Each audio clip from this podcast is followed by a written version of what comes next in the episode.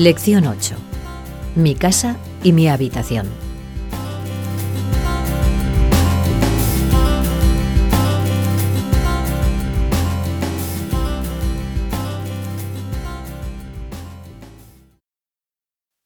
Página 85.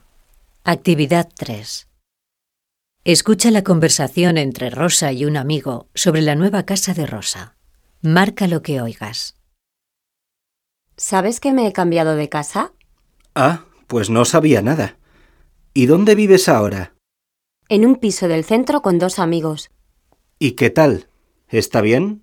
Ya lo creo, es precioso. Es un piso de esos antiguos y grandes del casco antiguo. Tendrá pues unos 180 metros cuadrados, con cuatro habitaciones, el comedor, la cocina, dos baños. ¿Y la luz? Uy, tiene muchísima luz.